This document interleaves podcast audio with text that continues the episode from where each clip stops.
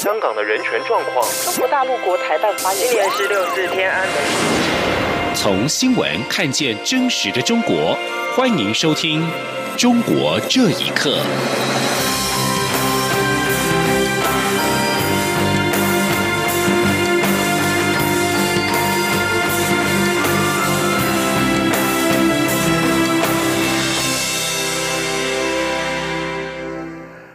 各位好，欢迎收听《中国这一刻》。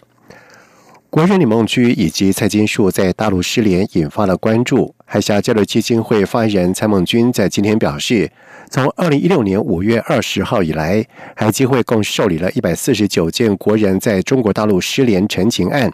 而其中有六十九七件到现在无法取得具体的行踪与讯息。但是蔡孟君强调，失联案件不一定是被关押，也可能有伤亡等其他原因。海基会在今天举行例行记说明会。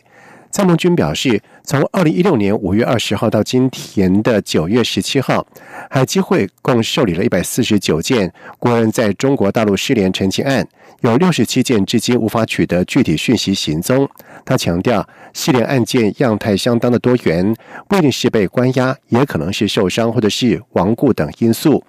而对于李梦居案，蔡梦君表示，海基会自接获家属请求之后，四度发函中国大陆海峡两岸关系协会，但是至今未获回复。在金树案也同样没有进一步的资讯，海基会也持续和家属联系，愿提供必要的协助。他并且呼吁对岸应该紧速对外说明，并且通报关押地点以及当事人的状况，以尽快安排家属探视以及律师协助，维护当事人的正当权益。九月十七号是香港反送中运动的第一百天，美国国会以及行政当局中国委员会在这天召开香港人权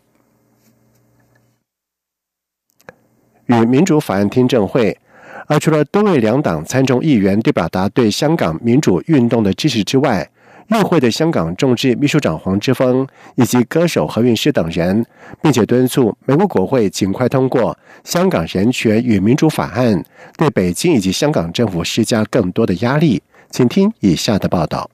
美国国会及行政当局中国委员会十七号上午举行有关审议《香港人权与民主法案》的听证会。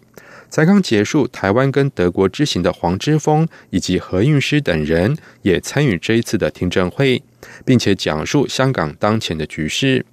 黄之锋在听证会上表示，今年夏天许多香港年轻人不是跟亲朋好友享受暑假，而是走上街头，表达追求自由、民主以及法治的决心。时至九月，国际社会现在是跟时间赛跑。他担心，在中国十一建政大庆前夕，除了香港特区政府可能启动紧急法，北京也可能有行动。黄之锋说：“We are confronted by the huge Chinese military build-up just across the border in Shenzhen.” 我们正在对抗的是与香港一界之隔的深圳那儿大规模的中国解放军军队。虽然中国国家主席习近平不太可能在十月建国七十周年庆典前采取大胆行动，但是没人敢保证之后会如何。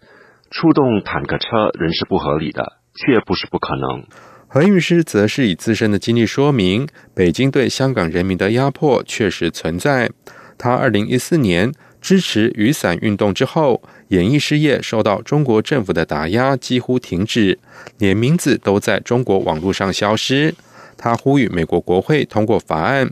并且强调此举并非是恳求外国干预香港政治，也不是要求香港独立，而是希望能够为香港争取人权、民主和自由。何韵诗说。The U.S. and its allies have everything to fear if they wish to maintain a world that is free, open, and civil. 美国和他的盟友如果想维持一个自由、开放及文明的世界，那对香港现在发生的一切当然会感到害怕。所以，我要敦促美国国会通过《香港人权与民主法案》。这不是在要求所谓的境外势力的介入，这是对民主的恳求，对自由的呼吁。香港人权与民主法案今年六月由佛罗里达州共和党联邦参议员卢比欧以及新纽泽西州共和党联邦众议员史密斯分别在参众两院提出，得到跨党派议员的联署，包括许多重量级人物。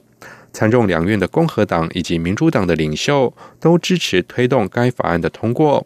这项法案主要是在修订一九九二年通过的《美国香港政策法》，重新确认美国对香港民主、人权和法治的承诺，支持港人民主诉求，敦促中国政府履行承诺，给予香港高度自治以及普选特首以及立法会议员的自由权利。除了香港人权与民主法草案外，史密斯等人还共同起草保护香港法草案，希望美国总统川普政府停止出售催泪瓦斯、橡胶子弹或是胡椒喷剂给香港警方，避免美国成为香港警察暴力执法的帮凶。以上新闻由央广整理报道。另外，印度中国专家谢刚在近日撰文表示，中国在香港加强“一国”而非“两制”，引发了香港人强烈的反对，挫破“一国两制”，成为“一国两制”施加于台湾、西藏等地的一场考验。尼赫鲁大学国际问题研究院东亚研究中心主任谢刚在十四号投书《德干前锋报》，以“习近平的香港头痛”为题，分析了香港反送中运动对中国的一国两制所带来的影响。谢刚表示，香港以前被称为是自由港，是法治、航运、银行以及保险中心，但是现在香港的身份有了新的内涵，成为公民不服从中心。而在文章当中，谢刚明白指出，由于中国在香港加强一国而非两制，引发了香港人强烈反对，戳破了一国两制。他并且表示，中国的政治、外交、准军事强制动员，以及广泛使用社交网络对反送中运动进行网络攻击，已经证明适得其反。谢刚强调，香港现在的问题成为中国试图把“一国两制”施加在台湾、澳门及西藏、内蒙古等地的一场考验。中国牺牲香港人的福祉以及民主渴望而坚持住主权，正在付出沉重的代价。中国维权律师唐金玲在五年的刑期期满之后，一直遭到软禁，而如今仍是监禁在他禁止返回广州跟出国。唐金玲的妻子汪艳芳表示，唐金玲从小监狱出来，又进了中国这个大监狱，并且呼吁中共当局让唐金玲获得完全的自由。请听以下的报道。维权律师唐金玲是非暴力抗争和公民不合作运动的倡导者，他曾代理多起维权案件。二零一四年五月十六号，广州警方以寻衅滋事罪拘留唐金玲。二零一六年一月二十九号，被广州法院以煽动颠覆国家政权罪判处五年有期徒刑。唐金玲今年四月二十九号出狱后，一直被软禁在老家湖北荆州。八月二十九号，唐金玲购买火车票从荆州返回广州自己的家。一下火车便被等候在广州南站的警察拦截，然后便音讯全无，再次被失踪。九月八号，警方强行将唐金玲押上火车，遣送回荆州。据唐金玲在网络上的发文指出，他在广州的家已经被断电。唐金玲的妻子王艳芳目前居住在美国旧金山。她在接受自由亚洲电台访问时表示，唐金玲获得美国一间大学的邀请，担任为期一年的访问学者。唐金玲希望到美国夫妻团聚，但是遭到当局的阻挠。王艳芳说。他有出入的自由的一个权利嘛？这法律赋予他基本的那个权利。再一个呢，这个是也不没有道德的，因为他回家和到我这边出国的话，都是以家庭的需要嘛。呃，我是希望当局呢遵守那个法律，给唐金玲。和所有的这些人，给他以法律所应该负有的这个权利，让他能够自由的出入。还有一个呢，就是说应该遵守人的一个道德。唐金玲回来是跟我团聚嘛。汪艳芳并表示，唐金玲虽然走出了小监狱，但实际上他又进入了大监狱。许多服刑期满走出小监狱的维权律师，都和唐金玲一样，被关进中国这个大监狱中。他说。他实际上出来了之后呢，是被人监视啊、看管啊，连这个法律赋予他的那些基本的一些权利没有得到保障。但是我觉得这这就是一个大的和那个呃小的那个区别。小的是限制全部的人自由，那个大的话呢是限制部分人自由。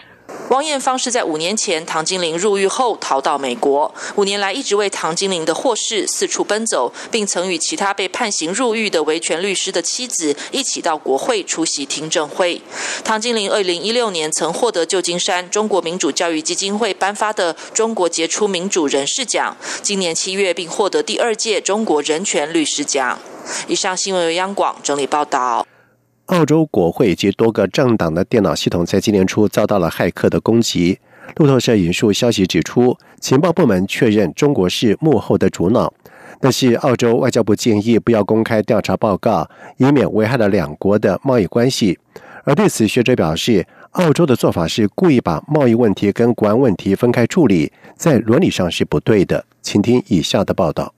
澳洲国会及三个主要政党——自由党、国家党及工党，今年二月遭到骇客入侵。后来确认，骇客是以各政党的外交和政策文件，以及国会议员的私人电子邮件内容为主要目标。由于当时正值大选前夕的敏感时刻，总理莫里森承诺会在适当时候公布详情。根据自由亚洲电台转述路透社指出，事隔半年，负责网络情报的澳洲国防通讯事务部调查后确认，骇客所使用的城市码及入侵手段与中国骇客过去所用的相同，认为中国国安部是幕后黑手。不过，澳洲外交部建议调查报告内容要保密，以免影响两国的贸易关系。消息人士指出，澳洲政府担心，一旦公开指控中国要为骇客攻击负责，经济极有可能受到牵连。雪梨科技大学学者冯崇义认为，澳洲当局这样的做法是故意把贸易问题和国家安全分开处理。冯崇义说：“他们担心的就是中国不再买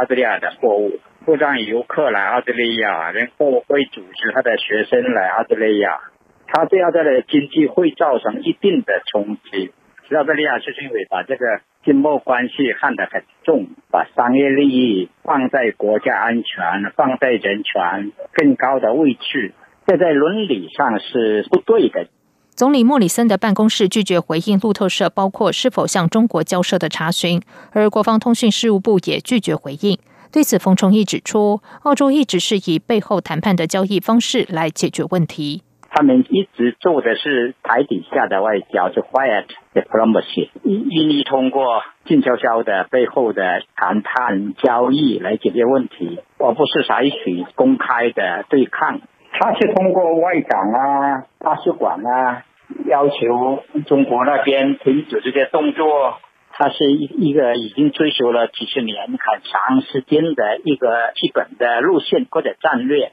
即使知道问题很严重。但是在他们认为那种方式对更有效，或者是风险更小。中国外交部则否认涉及骇客攻击，重申中国也是网络攻击的受害者。不过，冯崇义强调，中国的骇客活动过去一直存在，也不会因为事情闹大而终止。澳洲近年来有多项措施，包括禁止外国政治捐款，以及禁止电讯设备制造商华为参与当地五 G 网络建设，都被指是针对中国，也使两国关系陷入低潮。央广新闻整理报道：加拿大皇家骑警前情报部门主管奥提斯，在近日因为窃取国家安全资料被拘捕起诉。奥蒂斯曾经主管东亚事务，能够说流利的中文。加拿大当局怀疑他曾经将情报卖给中国。奥蒂斯原担任皇家骑警情报资讯中心的主任，拥有最高级别的情报权力，甚至可以分享其他五眼联盟国家，也就是美国、英国、澳洲、纽西兰的情报资料。而在今年春天，美国司法当局逮捕涉嫌组织犯罪的温哥华网络安全公司负责人拉莫。在他的手提电脑当中发现自己内部机密的文件，并且查到了奥提斯的泄密行为。而如今，奥提斯被控七项保安资料法以及刑事法的罪名，其中包括不当取得以及泄露资料给外国政府或恐怖以及犯罪组织等。但是，检察官并没有说明他泄密的物件跟涉及的机密有多严重。而时事评论员陈爱瑞则是表示，奥蒂斯被发现涉嫌泄密给始于二零一五年期间，他曾经跟多个国家和组织接触过，甚至还用竞价的方式出卖资讯。中国一直急于猎取西方国家情报，肯定利用了奥蒂斯的情报管道。加拿大情报界表示，需要尽快知道奥蒂斯究竟泄露了多少的资讯给哪些实体单位。大则攸关到国家安全，小则涉及到许多线上人的安全，恐怕牵涉到成千上万人的性命。以上中国这一刻，谢谢收听。这里是中央广播电台台湾之音。